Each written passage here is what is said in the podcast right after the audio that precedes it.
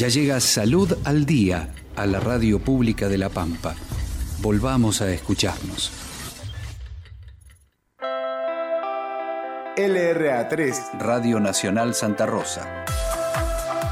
Radio Nacional Santa Rosa. AM730 y FM 95.9. Desde La Pampa. Puerta de la Patagonia Argentina. La radio pública. Radio Nacional presenta Salud al Día. Otra vez juntos, en el aire, en tu casa, en el trabajo, en tu comercio, el auto o en la plaza. Con la magia que tiene la radio para llegar a todos lados y sin pedir permiso, meterse en todos los rincones posibles. Salud al Día. Una vez a la semana, al escuchar esta música, sabrás que nosotros estamos aquí para acompañarte, brindándote información, noticias, reportajes y novedades que te sirvan para mejorar tu calidad de vida y cuidar tu salud. Salud al Día. Consejos y recomendaciones que te ayudarán a adquirir hábitos saludables. Salud al Día no es solo un programa médico, es una oportunidad que tenemos para compartir conocimientos y para recomendar cosas buenas que nos permitan estar sanos. Salud al Día. ¿Qué comer? ¿Cómo movernos? ¿Cómo terminar con las adicciones? ¿Qué hacer para combatir el estrés? ¿Cuándo consultar al médico? Salud al Día. ¿Cómo mejorar el lugar donde vivimos? Queremos llegar a todas las ciudades de nuestro interior pampeano con novedades que les permitan mejorar a sus habitantes y a las poblaciones también. Aquí hablamos mucho sobre salud y poco de enfermedades. Salud al Día es una propuesta radial de la Fundación Ciencia y Salud pensada como un lugar de encuentro. Salud al Día.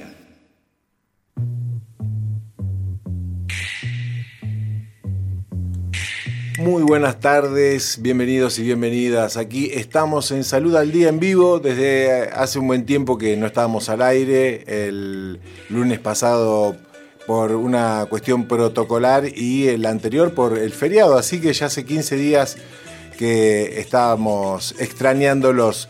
Salud al día, bueno, aquí estamos hasta las 8 de la noche con todos los temas que nos decía Carlos recién ahí en la presentación. Vamos a presentar rápidamente el equipo de trabajo en nuestra planta transmisora. Está el señor Julio Martín en operación técnica poniendo al aire y organizando todo esto el señor Lucas Santos, a quien saludamos.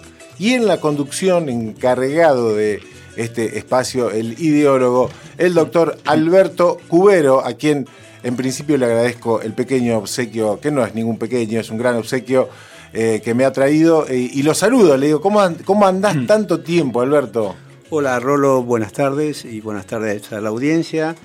Eh, muy bien, bueno, tratando de pasar esta, esta pandemia y todas las consecuencias tan negativas que, que nos está trayendo, cuidándome, por supuesto. Este, cuando yo pienso que me cuido yo, también sé que estoy cuidando a los demás, ¿no? Así es. Porque así de es. eso se trata, de nosotros no tenemos eh, en este momento más este, herramientas para enfrentar eh, esta pandemia, más allá de los hospitales y, y todo lo demás, este, que la prevención. ¿eh? Así es, así es. La Y- prevención es la herramienta más importante que tenemos y en realidad ojalá no enfermemos, ¿no? Yo casi tengo la convicción de que para cuando llegue la vacuna vamos a estar eh, inmunizados, y ¿no? sí, sí. porque Y en- va y- muy rápido. Muy este, rápido. Y en estos 15 días que no estuvimos al aire pasaron tantas cosas verdaderamente, fallecimientos, muchos en La Pampa, que no era un número, ese número duro,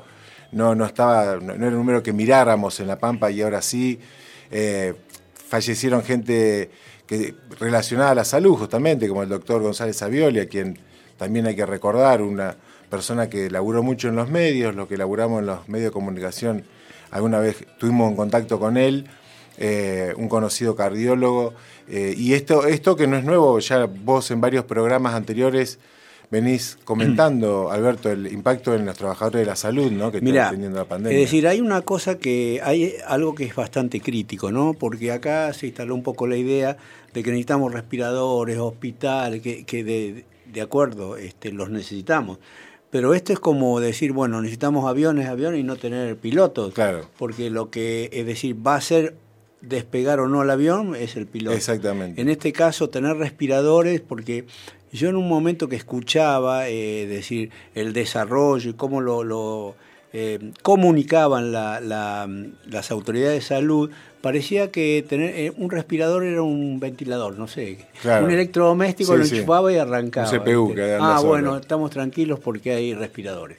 Bueno, es muy complejo. eh, yo también quiero rendir mi pequeño homenaje eh, al ruso González Albiori, que, que todos lo, lo- lo conocíamos y lo queríamos tanto, una persona tan dedicada a su actividad, a su profesión, y fueron miles y miles de los de pacientes, sus pacientes, que se manifestaron en las redes para despedirlo. Y la otra cosa que realmente que nos pasó, eh, siempre pensaba que tal vez no lo tomábamos con, con la seriedad o la responsabilidad que, que merecía el tema, porque lo veíamos como medio lejos, ¿no? Al principio estábamos acá y decía, esto está pasando en España, en Italia, y después llegó acá.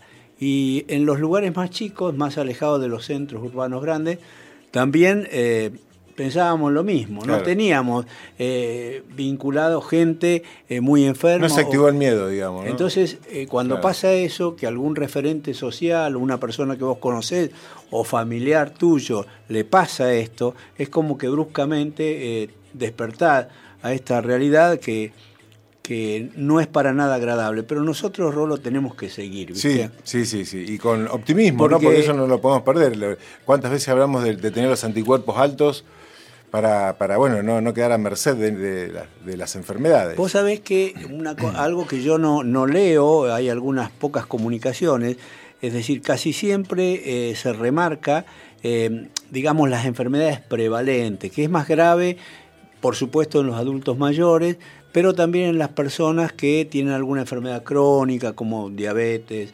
hipertensión arterial, este, o los pacientes obesos, pero nada se dice del estado eh, anímico Claro. de las personas. El estrés, Yo ¿no? creo el estrés o un estado de angustia, de depresión tan corriente, tan frecuente en estos días, Cansancio anímico también. se puede también agrava Sí, la sí, situación. claro. Porque eso está recontra demostrado, está muy demostrado que tu sistema de defensa eh, claudica o, o cae ante situaciones emocionales este, que, te- que te van perturbando. Entonces, bueno, eh, ¿cómo hacer para mantener el ánimo en estos tiempos? Yo creo que nosotros debemos seguir adelante, que hay eh, generaciones que vienen detrás nuestro, eh, que por las Mira, esto, cuales- es un- esto es un, es un indicio, lo que este regalo tuyo, que es una huerta, meter, mano, a en la, comentar- vamos a meter la mano en la tierra ya es, un, es una Vamos terapia a comentar que, para te, los que tienen que- que te he estrés. traído este, algunos Muchas plantines gracias, eh. de nuestra propia mano. Zapallo y melón. De No, zapallos y melones de, de nuestra huerta. Que pasarán a mi huerta prontamente. Pero eso te digo de verdad, eh, es una terapia, vos lo sabes muy bien, ¿no? Pero no deja de ser una triple recomendación económica, anímica, psicológica, cultural. Eh, hagan huerta en su casa, es increíble la- el cambio energético que hay. Y de esto que vos hablabas, Alberto, de no caer y de no deprimirnos, ¿no? Por eso digo, encontrar la forma de poder seguir adelante, eh, de apoyarnos unos a los otros. Es decir, bueno, de repente tenés estos golpes, como pasa en nuestra provincia o pasa en cualquier lugar del país, donde se reúnen el sábado 100 personas, pero Claro. impúdicamente, ¿viste? Sin ningún sí, tipo de conciencia. Así que... este Eso pensar a futuro, Alberto, ¿no? O sea, eh, Entonces digo, bueno, los que los que tenemos otro pensamiento y otro compromiso, debemos seguir adelante, apoyar, este, levantar al perezoso, ¿no? Sí, sí. Y, este, y darle ánimo al que, al que Y además toda una enseñanza, vos que sos de... Yo, yo siempre te escucho porque además admiro la filosofía oriental. eh, todo es, eh, es, es un hecho que está para enseñarnos algo, entonces hay que estar atentos a ver qué, qué podemos aprender de esto. Y esta pandemia, es decir, es para largo, para su análisis nos, nos da un montón de lecciones de enseñanza, las cosas llegan por algo, ¿no? Y más o menos cada 100 años se produce una catástrofe de esta y bueno, este, a veces digo, te doy una buena noticia, eh, la próxima no, no la vas a tener que padecer, porque más o menos son cíclicos, a lo mejor Claro. se, se acorta. La otra, mm, eh, algo que me, me da vuelta en la cabeza es como una sensación de inseguridad, porque de la misma manera que apareció un, un murciélago, entre comillas, porque también todo está por saberse, Eh, El podría- origen del virus, po- vos. Claro, podría aparecer desde otro animal, o sea, todas estas cosas que vamos haciendo que nos exponen terriblemente. Yo creo que este es un llamado muy serio de alerta a las naciones, a los líderes, para decir, vamos a ordenarnos un poco. No sé, no he escuchado, porque a lo mejor eh, busco otro tipo de información, de que haya habido la cantidad. ¿Te acuerdas que prácticamente antes de la pandemia, día por medio, teníamos un tsunami, un volcán, Sí. algo pasaba? Ahora se. No hay más catástrofes naturales, claro. Digo, ¿no? O, o yo No, tal no, vez no estoy informado de. eh, que, hay un monopolio, sí. Eso también es nocivo, ¿no? Tanta saturación de información sobre coronavirus, porque la vida re- realmente sigue, ¿no? Uno tiene que cuidarse, pero, pero no, no es, no es monotemático, ¿no? Nosotros tenemos que seguir y yo creo que podemos seguir. Así que, bueno, vamos a entonces a escuchar un poquito de Ah, música. sería fantástico, Para doctor. relajarnos. Mira lo que traje hoy, ¿eh? Escucha. A ver. Hello, darkness, my old friend. I've come to talk with you again. Because a vision softly creeping left its seeds while I was sleeping. And the vision that was planted in my brain still remains within the sound of silence. In restless dreams, I walked alone, narrow streets of cobblestone, neath the halo of a street lamp. I turned my collar to the cold and damp. When my eyes were stabbed by the flash of a neon light that split the night and touched the sound of silence. And in the naked light I saw ten thousand people, maybe more. People talking without speaking. People hearing without listening. People writing songs that voices never shared. No one dared disturb the sound of silence. Bueno, un dúo famoso, Simon Agarfunkel haciendo los sonidos del silencio, una hermosa canción. Mito mundial. Sí, sí, claro que sí, de películas. Se la vamos a dedicar a nuestra querida compañera Natalia Fernández, la doctora Nati, que está, bueno, la- realmente laburando muchísimo. Así que le mandamos un beso grande y ya cuando se oxigene un poco su horario, ojalá la podamos tener otra vez de visita aquí en el estudio con nosotros. Salud al día entre ustedes y nosotros. Pueden escribirnos o dejar mensajes WhatsApp 2954 36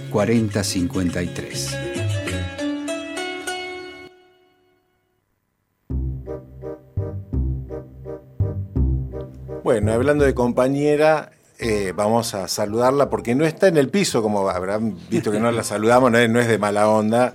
Eh, la tenemos ahí en, en la casa. Aunque, aunque yo dudé y digo, Sí. otra vez llega tarde, ¿no? No, o sea, claro, hasta las 7 y 10 no sabemos porque No sabemos qué va a puede, pasar. puede llegar, es, es verdad, es verdad. Bueno, nuestra, nuestra nutricionista, que no está detenida, quiero decir, para las redes sociales que están diciendo barbaridades, para nada, Juliana Martínez García, a quien con el doctor Cubero le decimos, bienvenida, Juli, ¿cómo estás? Hola, ¿cómo andan compañeros? ¿Qué, qué no me dice? están sacando el cuero, che, No, no, ser, no, eh. estamos desmintiendo todas las cosas que se dicen, No, que te no, fuiste no. de juerga, que estás presa, no, nada que ver. Estás en tu casa guardadita Pero qué guacho, por no unos días nomás. una, ¿eh? Eh, bueno, ¿qué estás? Pero estás bien, sí, Está no, bien, no pasa nada. Sí, yo estoy re bien, no tuve síntomas ni nada. Solamente aislamiento porque por un contacto. Claro, contacto de contacto, ese famoso contacto de contacto. En realidad es del, del gimnasio donde voy, así Ah, que se considera uh, el contacto gimnasio, estrecho por claro. utilizamos los elementos, pero que- no, ni siquiera yo tuve. Ya Claro. lo, ya eso lo, lo comentamos, ¿no? El tema de los gimnasios Sí, era, sí. yo pas- he pasado por algunos gimnasios y decía, esto no puede ser, ¿no? Cuando estábamos en fase 5, eh, con libertad Sí, para sí, movernos, sí, pero sí. lo de los gimnasios era terrible. Sí, sí, le- La mirá gente hacinada. ¿Y cuántos días tenés? No, ya mañana me, me libero. Ah, listo, mañana. Por un día nomás. Bueno, te vamos a pedir, por favor, que comas sano y no Sí. con muchas calorías. No porque- engordes estos días que Claro, estás encerrada, por vos favor. más eh. gordita Claro, y- claro. En estos días, usted ya lo sabe bien. No, además, Alberto se da cuenta al toque, eh, te digo. Sí, sí, es. El- en la cuarentena pasada ya ahí me, me pifió, ¿viste? Qué- había qué- qué- pero qué mala onda este tipo, por No, no tengo, eh, es un defecto de la formación. es la- es claro, es síndrome de honestidad, ¿viste? Que no se puede atajar. Porque además soy el dueño de, de ese dicho que dice a ojo de buen cubero. Claro, exactamente. es familiar Muy eso, bien. entonces yo miro Muy así bien, y digo, muy bien. bueno, ¿qué tenés para comentarnos, este, Juli? Bueno, hoy, hoy la verdad que es un tema muy interesante porque tiene que ver un poco con lo que estamos viviendo, ¿no? Sí. Hay un virus que nos está debilitando bastante el sistema respiratorio, sistema inmune, digestivo. Viste, yo siempre hablo de, de cómo los sistemas están interconectados porque es súper importante y tiene que ver también con el tema que, que vamos a hablar hoy. Sí, Eh, todos estos sistemas van a funcionar todos en conjunto, ¿viste? Y de acuerdo también a lo que sucede en el entorno, o sea, lo que nosotros hacemos, cómo comemos, claro. eh, va a hacer que, nues- que el terreno, o sea, que nuestro cuerpo sea más o menos fuerte, digamos, para enfrentar a las distintas este, situaciones que, que, bueno, que ponen en riesgo por ahí el, eh, el equilibrio, ¿no? Claro. En este caso, eh, este virus. Y a lo que quiero ir es que eh, hoy se sabe que una microbiota sana, es decir, ¿viste esas bacterias que tenemos en el intestino? No sé si vos sabías, Rolo, que... que- El otro día hablamos de la digestión. Un montón de bacterias. Sí, hablamos de la digestión algo y de- cuando hablamos de las fibras y eso, y de lo importante Tenés, que había bacterias buenas, sí, porque, sí. porque a mí me sonaba que la bacteria era algo malo y vos me dijiste que no, que eran buenísimas. No, también Claro, hay bueno. una cuestión, una cuestión de espacio en el intestino. Claro. Cuando, es decir, con algunas cosas que hacemos, por ejemplo, automedicarte y tomar antibióticos, barres y Claro. matás Ah, a las buenas, Y a entonces las otras que están ah. agazapadas, como no tenían espacio para crecer, de repente Mirá se encuentran vos. con ese espacio. Qué Y ahí es donde vienen eso. los problemas digestivos Claro. y las diarreas y todo lo demás. Sí. Tal cual.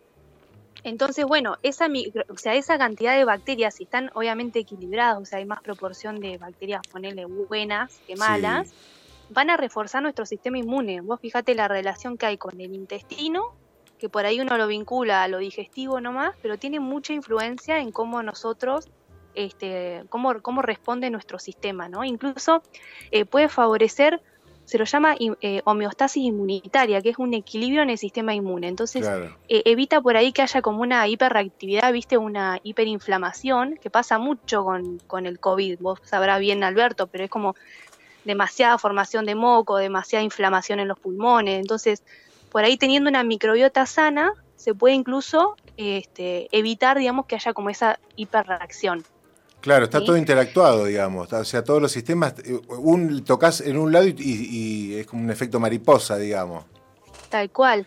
Por eso dentro de, de la alimentación, eh, hoy, hoy vamos a hablar acerca justamente de eso, de los alimentos probióticos y prebióticos, porque son aquellos que van a, a desempeñar un papel muy importante en la inmunología, justamente porque van a ayudar a que la microbiota intestinal no se, sea sana, digamos, que haya más bacterias buenas que, que malas. ¿Y qué podemos hacer entonces? Eh, bueno, los prebióticos van a ser eh, el alimento para las bacterias.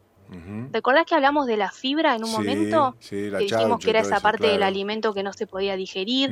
Bueno, hay algunas bacterias que sí van a digerir esa fibra y que la van a transformar en unas sustancias que van a tener efectos muy buenos para la salud, desde reducir la inflamación hasta evitar, por ejemplo, que te agarre una gastroenteritis o que te agarre una candidiasis. ¿sí? Tienen Bien. funciones increíbles en el metabolismo. ¿Dónde encontramos eso? En, este, por ejemplo, el alcaucil, Sí. ¿sí? que es un, una- un vegetal de estación, en los espárragos, en el puerro, todo lo que es el ajo, la cebolla, la chicoria. ¿sí? Y Ah, también bien, algo bien. muy interesante que se lo llama almidón resistente. No sé si alguna vez has escuchado hablar de eso. de- junto no, almidón sí, pero almidón Mm. resistente no. Bueno, el almidón resistente se forma, en realidad el almidón es eh, una parte del alimento que te va a dar a vos energía, digamos, que en el cuerpo cuando vos lo digerís se va a transformar Sí. en azúcar para las células, ¿no? Y que lo tienen más que nada los alimentos justamente almidonados, como el cereal, como la polenta, como las raíces. La papa, ¿no? Por ejemplo. la papa, Claro. la papa también. Pero ¿qué pasa? Si vos a ese alimento lo cocinás, después lo dejás enfriar y después lo, lo recalentás a menos de 130 grados, parte de ese almidón se va a transformar en fibra. Ah, ¿sí? Entonces, eso también puede ser muy bueno para personas que, por ejemplo, tienen problemas con el azúcar. Sí, ¿sí? Entonces reducís bastante el aporte de azúcar y a su vez le vas a, a dar de comer a la, a la, fib- a la bacteria buena. bien. ¿sí? Entonces Bien. eso también es algo para considerar. Entonces, ¿qué tenemos que comer? Bastantes vegetales, Sí. ¿sí? De estos que Eso. yo nombré. Al- Alcaucil, Perdón, chaucha. Voy a agregar un bocadillo. Esos sí. serían prebióticos, ¿no? Sí. Es decir, Estos son el alimento para las bacterias. claro, están los probióticos que tienen allá las bacterias, Sí. como el yogur, Claro. el chucrut, eh, la kombucha, no sé si hay acá y algún otro más, que esos ya tienen las bacterias este, que, que nos benefician intestinales. Y están los prebióticos, que es lo que está hablando Juliana, que son los hidratos de carbono, alimentos de, de esas bacterias. Bien. El alimento. Si vos tenés bacterias y no las alimentás, se te van a morir.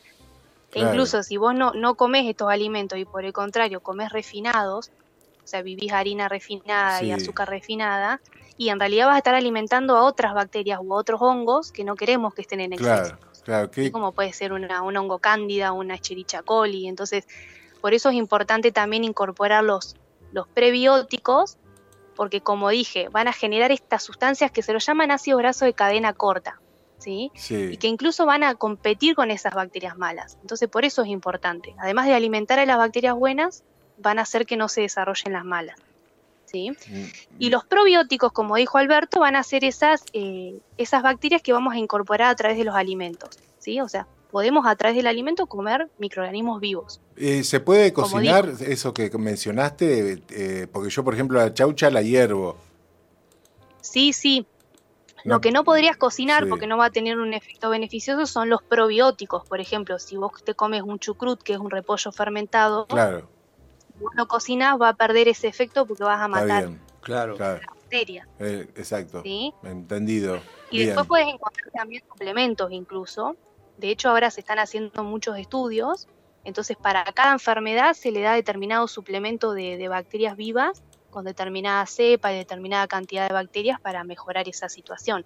Bien, Sí. bien, bien. Y lo que hay que tener en cuenta, como dijeron eh, hoy, es que eh, de las bacterias buenas también se pueden afectar no solo por la mala alimentación, sino también por el estrés, por los antibióticos, por los pesticidas, por los aditivos. ¿sí? Por eso el tener una alimentación lo más natural posible y el también el manejar las emociones y el cómo nos enfrentamos a estas situaciones eh, también es importante. Hay algunas leches que tienen, ¿no? Este, probióticos, que ya vienen preparadas, ¿eh? Claro, bueno, el yogur es un probiótico. Está bien. Pero esos otros, eh, ¿cómo eran que se llamaban? Eh, unos que había en Los unos... fos- Y Claro, este, un, un yogur que venía líquido. Hay un yogur que te dicen tiene tantas bacterias por mililitro, una cosa así, sí, creo sí, que sí. En el supermercado te aparece Claro. eso. Bueno, pero lo mejor es poder... Claro. Ah, Aparte podés hacer un yogurcito casero, ahora que estamos con todo lo Sí. casero, artesanal. Bueno, para la próxima, mucho ti- ¿querés le que podemos traiga? preguntar, yo no le iba a decir que, que para la próxima, eh, el Dale. próximo lunes, Juli nos traiga una eh, receta de yogur, cuándo conviene comerlo, cómo se puede hacer natural, y bueno, Bueno. no sé, ¿te, te parece? Dale, dale, me parece. Genial. Bu- buenísimo, ¿te quedó algo en el tintero o ya querés que cerremos? No, o, eh, explicar que obviamente, Sí. a ver, si vos tenés una microbiota sana no es que va a impedir que vos te infectes de COVID, Claro, pero sí va, va a ayudar a que por ahí ese No, virus no. no tenga un efecto tan nocivo en el cuerpo. claro, no va a Cuando agregar, mejor- pro- no va a cuando, agregar mejor, problemas. sí. cuando mejor tengas tu estado inmune, que es lo que dijimos Sí, recién, sí. sea mejor tu ni- nutrición y demás, cuando mejor puedas respirar, por eso le es decir, tan, tan afectados las personas que tienen EPOC, los fumadores, porque justamente el virus ataca. Hasta cuando, me, me voy a agregar algo, te vinculás mejor. Cuando con la otra persona, con tu compañero de vida, tu compañero de trabajo, lo que fuere, te vinculás mejor, eso ya es mejor el escenario para enfrentar al virus que lo otro, que estés mal, deprimido, depresivo. Así que es cierto, eh, sin lugar a dudas. Eh, bueno, Bueno, Juli. hizo la promesa entonces, doctora, con doctora Yogur para el Sí, próximo a- a- lunes. exactamente. Viste, El ¿Eh? Rolo no para Sí, de es re ¿eh? Sí, no, pero además Cosa de comida. no aparte. vino, te digo, me trajo unas plantitas todo bien, ¿no? Pero ¿sabes el hambre que tengo? O sea, No me voy a comer la hoja No del zapallo ese. Igual yo estoy enojada, Rolo, porque la otra vez te llevaron un brownie y me despachaste, pero al toque. No, pero ¿por Me qué habías decís alargado eso? mis comidas saludables. No, no, no, Llegó el pero- brownie ya- es que la carne es Es débil. pensé, mira, ¿sabes qué pensé? Pensé que ibas a, a reaccionar al revés. No que te ibas a enojar, sino que ibas a traer dos brownies. Que ibas a doblegar la apuesta. Pensé, Pero pensé, claro, pensé que te iba, te a tocar el lado competitivo, pero no, te toqué el otro lado, así que le erré. Bueno, Nah, pero Juli, que trajiste te, mandamos, te mandamos un beso Ah, bueno, grande. que se termine rápido mañana Sí, ya, que termine que- rápido y que pueda salir otra vez. Y el lunes la- te esperamos Sí. acá. Y te esperamos, claro. Dale, dale. Muchas gracias. Un beso, Juli. Beso. Adiós. Chao, chao. Salud al día. ¿Cómo mejorar el lugar donde vivimos? Queremos llegar a todas las ciudades de nuestro interior pampeano con novedades que les permitan mejorar a sus habitantes y a las poblaciones también. Aquí hablamos mucho sobre salud y poco de enfermedades. Salud al Día es una propuesta radial de la Fundación Ciencia y Salud pensada como un lugar de encuentro.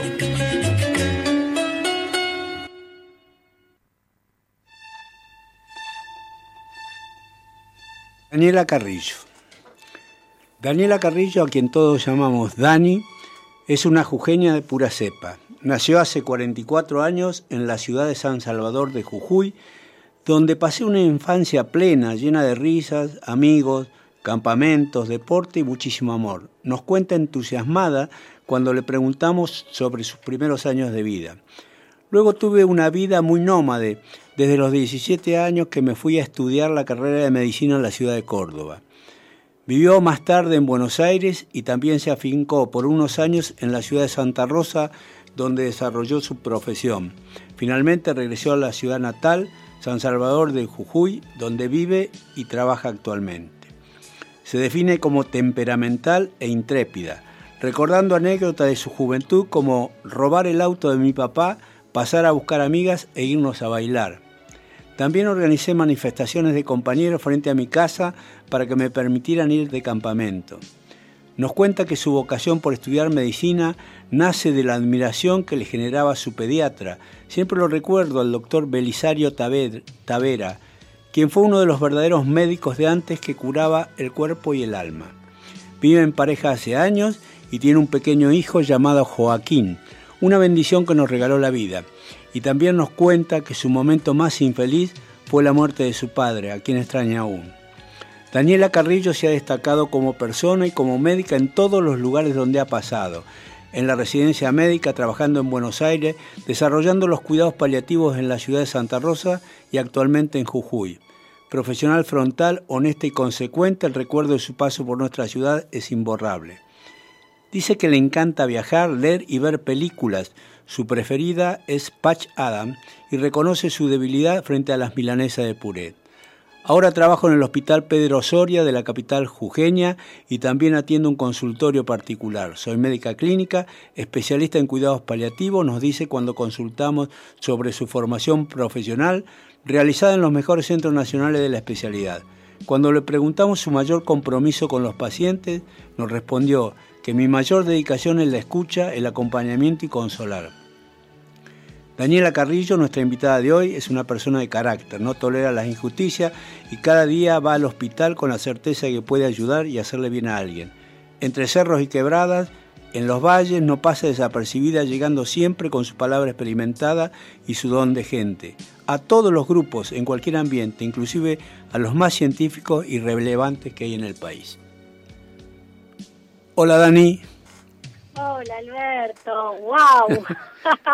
Te me pone la piel de gallina escucharte. ¿Cómo, cómo estás? Bueno, eh, sabés que nosotros tenemos este, una eh, colaboradora que es quien eh, habitualmente lee estas presentaciones, las biografías, este, que yo redacto con lo que la información que dispongo de, de los este, invitados y bueno, pero lamentablemente está tan atareada, es la eh, jefa del Centro de Enfermedades Respiratorias que ha montado la provincia acá en el Hospital Lucio Molas.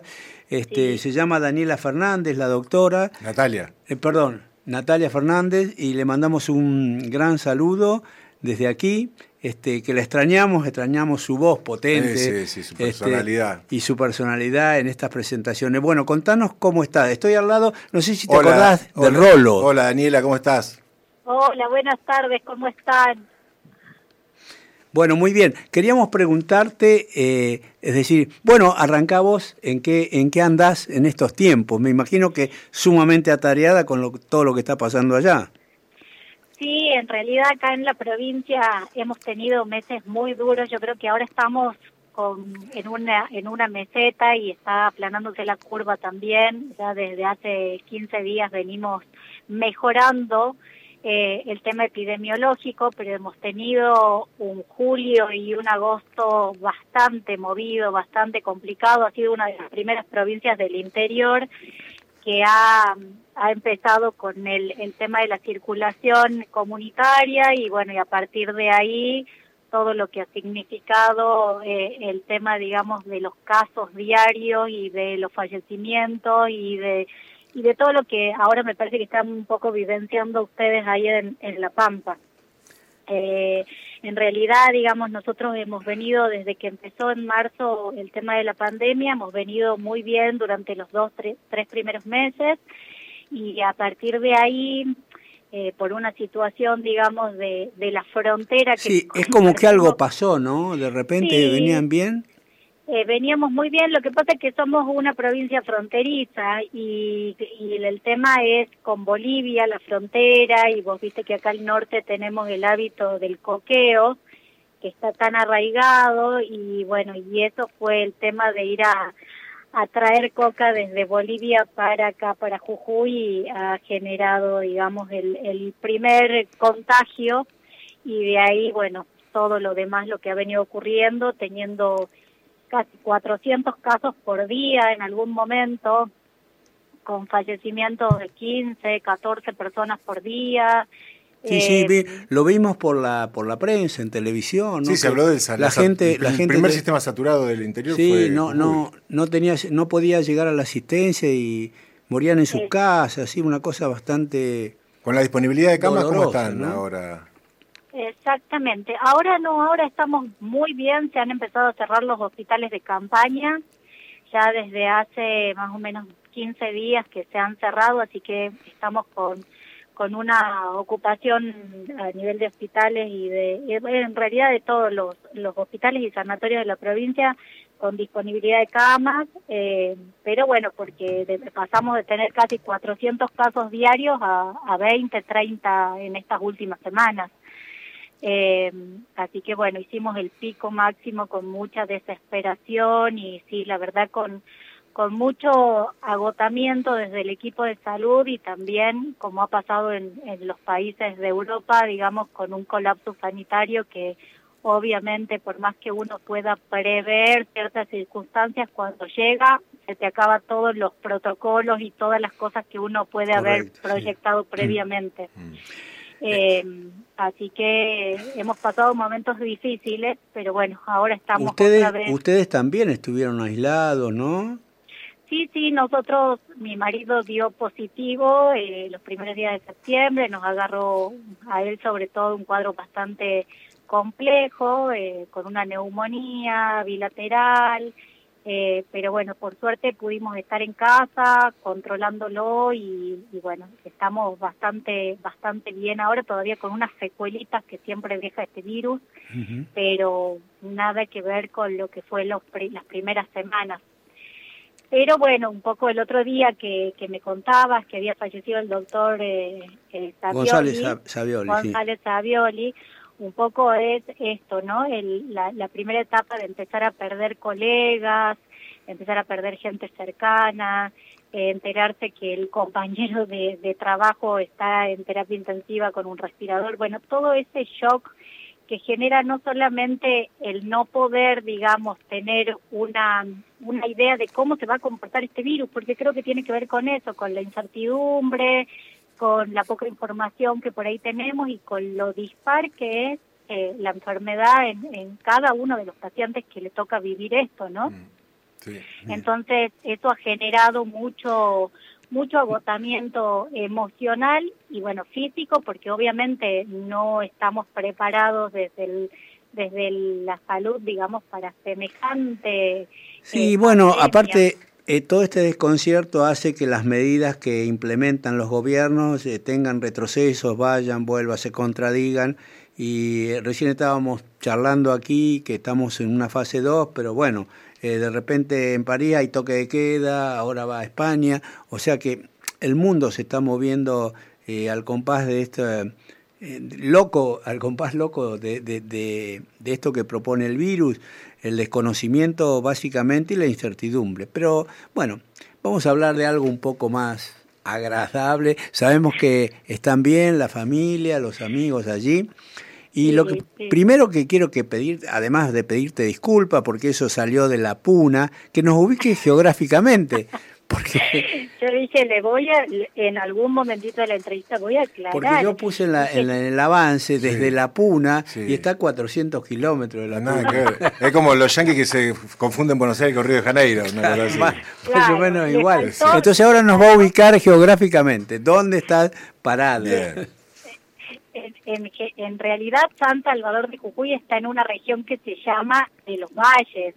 Tenemos varias regiones acá, tenemos mucha, eh, mucha diversidad, tanto de flora, de fauna, mm. eh, tenemos la quebrada, la cuna, los valles, em, eh, la verdad que tenemos una diversidad de, de, paisajes que es increíble, pero San Salvador de Jujuy está en la región Valles, que vendría a estar en la zona em, centro centro oeste de, de la ciudad, de la, de la provincia, tenemos un aproximado de 600.000 habitantes en San Salvador y, y bueno, y después eh, las regiones, digamos, que están más alejaditas, bueno, son las menos pobladas, pero la mayor, la mayor población o densidad poblacional se, se encuentra acá en San Salvador de Jujuy. Mm.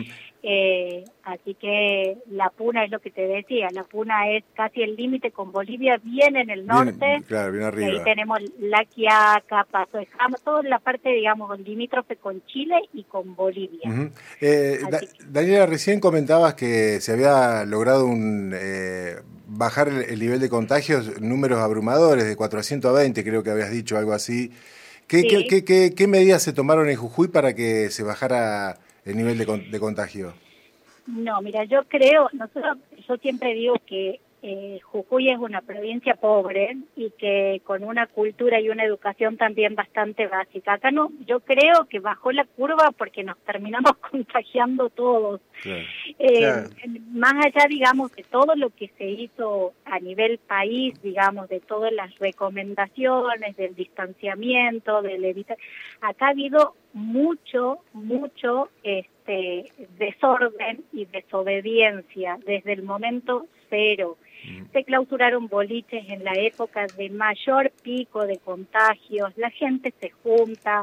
Hoy por hoy, si bien tenemos menos casos, seguimos, digamos, teniendo todo este protocolo, digamos, para cuidarnos y las confiterías explotan. La gente en el centro parece como si fuera un periodo normal, así que yo creo que fue esto de, de que nos inmunizamos, y que por eso bajó, bajó la, la curva, no mm. por otra cosa. La mm. verdad que, que hemos sido muy desobedientes. Yo tengo mi cuñada que vive ahí en Santa Rosa y ella nos contaba lo, lo digamos, la responsabilidad social que hay más ya de que obviamente en todos lugares siempre tenemos alguno que, que, que va, digamos, en contra, pero lo que ella contaba acá en Jujuy jamás lo logramos, esto de de que de, no juntarse en grupos o la misma familia la verdad que acá no no muy poca gente creo que ha tomado conciencia de lo que significó esto y sobre todo creo que tomó conciencia cuando le tocó vivir de cerca alguna situación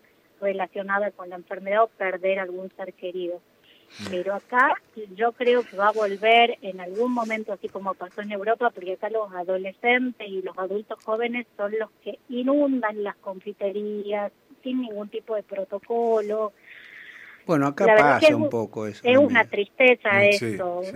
lo que pasa es que, claro, son, son ciudades, nosotros al tener 600.000 habitantes, este, la verdad que es... Eh, Tienen muchos, muchos inmigrantes, ¿no? Viven allí.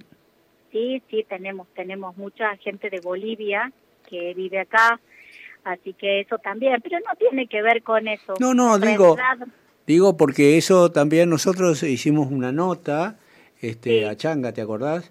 A Ivana, eh, que es enfermera en, en la Villa 1114 en Buenos Aires, y también estaba con las comunidades que las comunidades que hay que, tienen otros usos, otras costumbres y bueno, eso también complica un poco, ¿no?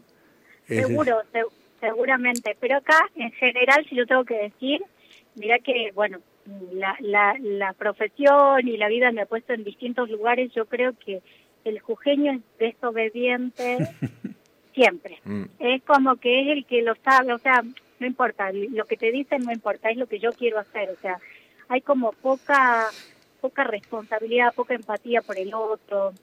Esto, esto en realidad hablando de, de, un grueso de población y también tiene que ver con esto que le digo, o sea, al ser una provincia pobre, fronteriza y digamos como que son cultural más que nada, digamos también esto de las juntadas, de, de la, acá tenemos muchos eventos, digamos, culturales, por decir, en agosto la Pachamama, que es el, honrar a la tierra madre.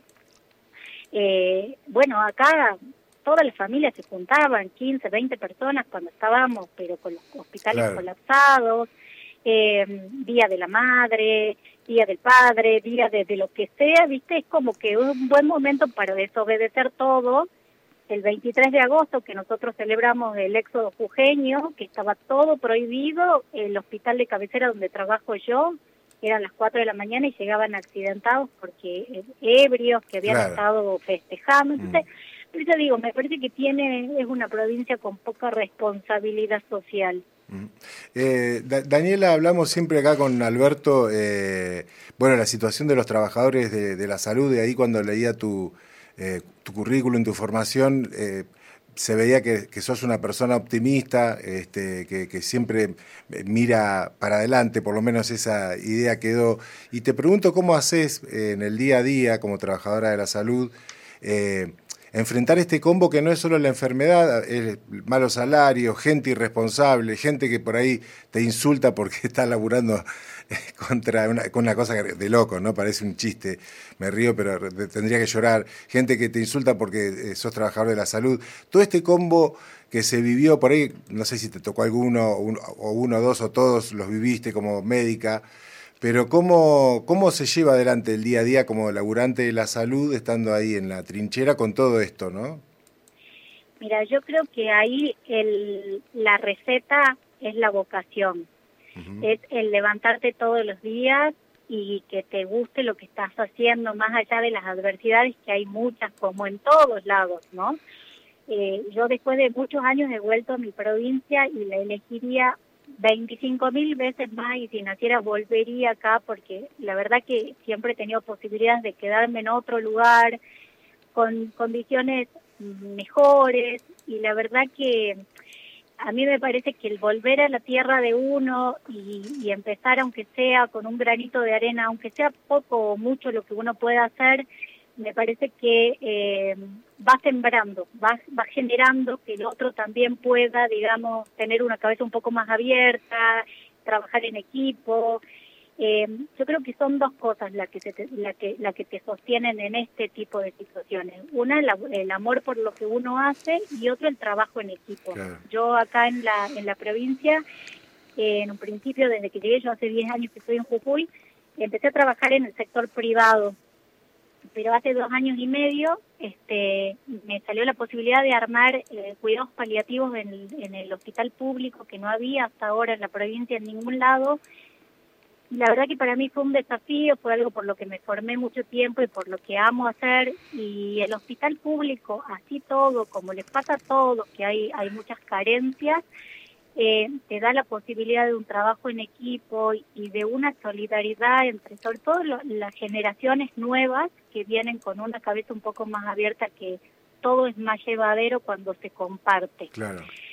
Eh, así que la verdad que, que soy muy feliz trabajando ahí a pesar del cansancio. Hace unos meses se, se incorporó una enfermera que es mi coequiper, que, que me da una mano tremenda y que estamos trabajando muy bien y bueno, con proyectos de seguir creciendo con este proyecto en la salud pública. Eh, y, y la verdad que, bueno, eh, desafío total, pero con, con Bueno, unas expectativas Pero muy con- con- buenas. conociéndote ya sabemos que ese desafío este, saldrás airosa. Y si Mirá, hacía una marcha para que quiero- le dejen salir, imagínate. Quiero eh, transmitirte porque la promoción que hicimos en las redes tiene más de 30 compartidos y Gisela Gómez te manda un beso, qué lindo escucharte, Zulema Gallardo, Dani te queremos, Gonzi, César, eh, Seba, Fede, mis nietos, Ligüe, Valentín, bueno, mucha gente eh, que has dejado un recuerdo imborrable, ¿eh? Eh, Ali ¿En, qué año estuvo acá en La Pampa? ¿En qué año estuviste, Daniela? Y yo llegué a La Pampa en el 2010 y estuve poquito tiempo, no llegué ni a los dos años, pero por una cosa de extrañitis aguda, de volver. Claro. Eh, la realidad es que yo creo que La Pampa, por eso digo, eh, no hubo tiempo, no hubo cantidad de tiempo, pero una calidad de tiempo y que me regaló personas maravillosas que yo la verdad que cada lugar donde estuve eh, me llevé lo mejor de, de amigos, de familiares de pacientes. Eh, creo que esa es la mejor recompensa de lo que uno hace, el, el día a día y el cariño de, de todos los que uno en algún momento pudo aportar algo en las vidas de ellos. Este, Mirá. me parece que es el mejor pago. Yo te invito después a que te metas a la página nuestra de Fundación Ciencia y Salud y para que veas la cantidad, mirá, no, no, no puedo parar de bajar de la cantidad de, de saludos que, que tenés y reconocimientos. O sea que has dejado, has sembrado, ¿eh? Sí, señora. Muy lindo, muy bueno. Bueno, Eh, oh, qué lindo, Albert, pero eh, déjame decir dos cosas nada más. Que eh, yo creo que ahí fue donde yo terminé de forjar un montón de, de, de cosas desde la profesión. Yo creo que Alberto para mí fue eh, una bisagra. Eh, lo quiero eh, como si fuera mi padre.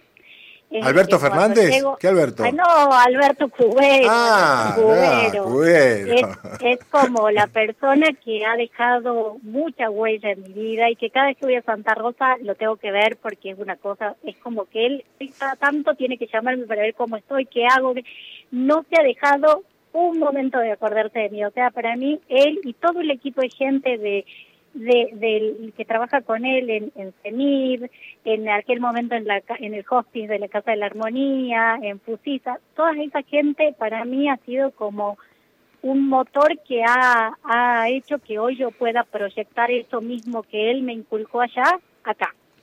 Así que Bueno. agradecer nada más a la gente de La Pampa. La verdad Y que muchas gracias, esto es recíproco, este, ya sabés que acá te queremos de igual manera, este, ha sido una persona muy valiosa también para nosotros, para el desarrollo de este proyecto, eh, vos venías ya con la especialidad, te faltaba a lo mejor hacer la experiencia de campo y justo coincidió que nosotros estábamos con este emprendimiento, así que bueno, fue beneficioso primero para los pacientes y las familias, a las cuales pudimos llegar, más de 300 familias en su momento, con este hospice de cuidados paliativos, y, este, y luego se consolidó un muy buen equipo de trabajo. Yo quiero, antes de...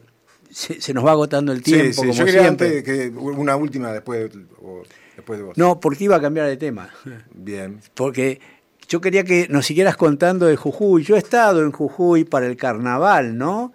Para el carnaval de la Pachamama. Sí.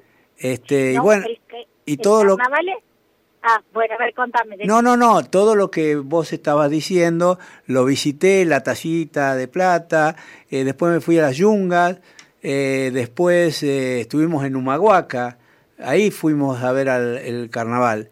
Y eh, también, bueno, todo lo que vi me- realmente me deslumbró.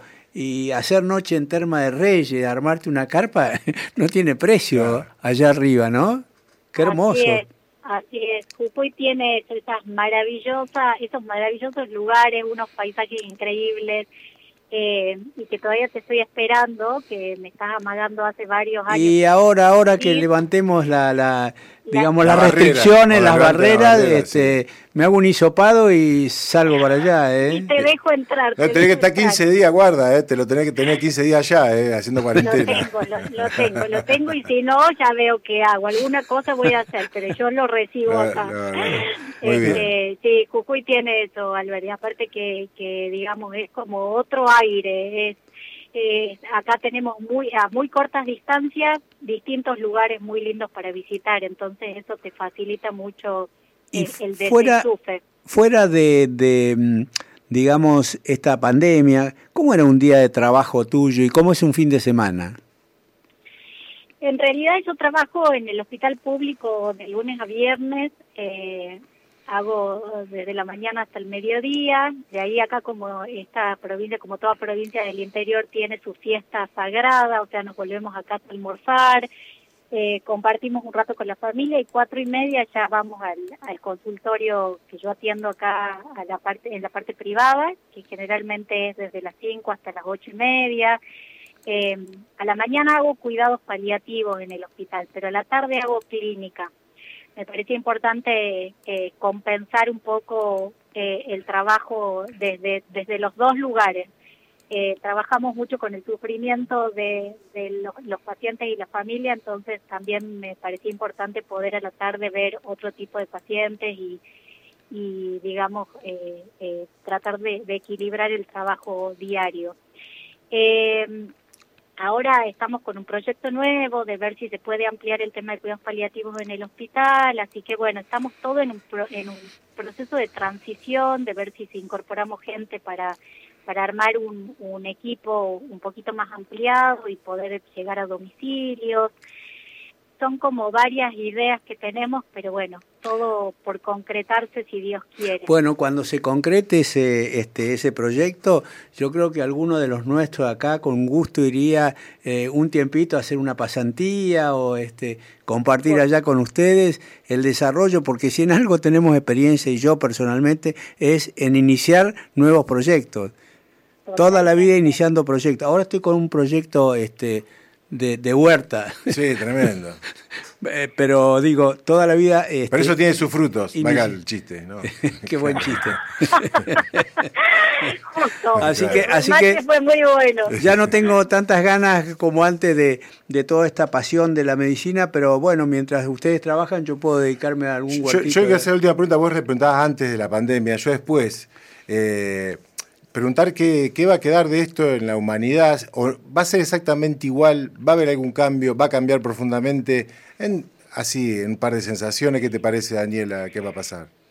A mí me parece que, que en realidad soy muy optimista de que ojalá esto eh, modifique mucho, sobre todo la, la- la empatía por el otro, empezar a ser un poco más solidarios.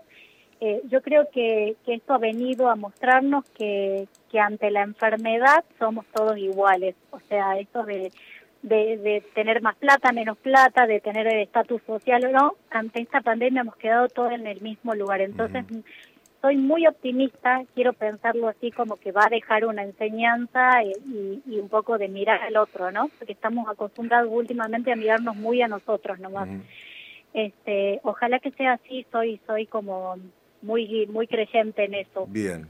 Me, me hippie Sí. como cuero, claro. Eh, no, no, no, está bien, yo, yo pienso lo mismo. Bueno, este, se nos Que termina el así se, tiempo. acá se lo dice una doctora, escúcheme, que no vamos a tener optimismo nosotros. Este, se nos termina el tiempo y yo quisiera que, eh, no sé, juntos rindamos un pequeño homenaje a los colegas, este, a los compañeros que están trabajando, tal vez como vos en el frente, yo no, en el frente ahí de, de- de la tormenta, ¿no?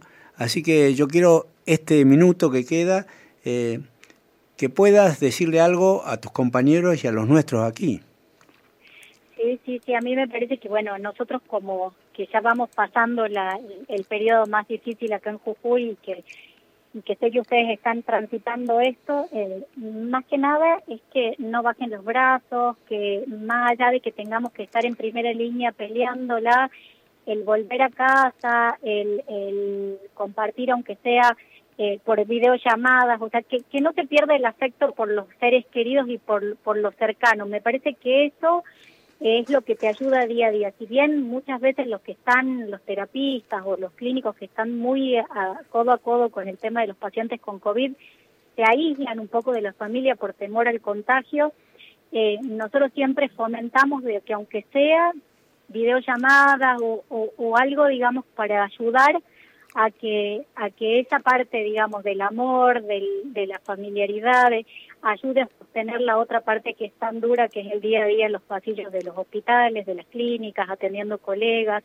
así que me parece que tienen que que tomarlo esto con con un optimismo, con decir que esto hay que pasar, tratar de que la sociedad entre en, en digamos, eh, entre en razón de que hay que cuidarse porque en esto estamos todos implicados.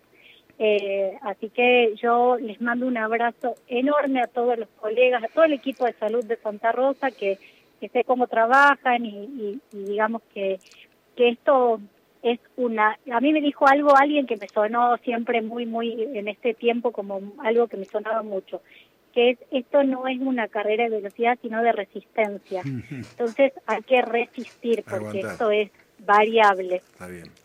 Bueno, bueno nos vamos tiempo. despidiendo. Un gran saludo gracias, para Daniela, los compañeros, eh. para los amigos, para Aldo, para tu hermoso gracias. niño. Gracias. Este, y bueno, esperemos Cuando que la Pampa, todo esto pase, aquí. sí, por supuesto, así podemos instalarnos allá bueno. algunos meses nada más. Ah, sí, seis meses Vengan, de retiro. no hay ningún problema. un beso, Daniela. Bueno, un beso y cariños y muchas gracias, ¿eh? Un abrazo, gracias a ustedes, saludos a todos. Gracias, gracias. Bueno, ahí estaba la doctora Daniela Carrillo desde Jujuy. Doctor, ya nos tenemos que ir, vienen las claro. noticias. Este programa lo podés volver a escuchar el sábado por la mañana. Gracias, Julio Martín en planta, Lucas Santos en operación técnica, eh, Juliana Martínez García, nuestra nutricionista, la Doc Nati Fernández, nuestra locutora, le mandamos un beso. Doctor Alberto Cubero, el lunes volvemos. volvemos el próximo día. lunes con otra entrevista. Este, como acostumbramos a hacerlo Bien. y con muchas novedades. Así que saludos a todos. Ahí está, buena semana. Adiós. Adiós.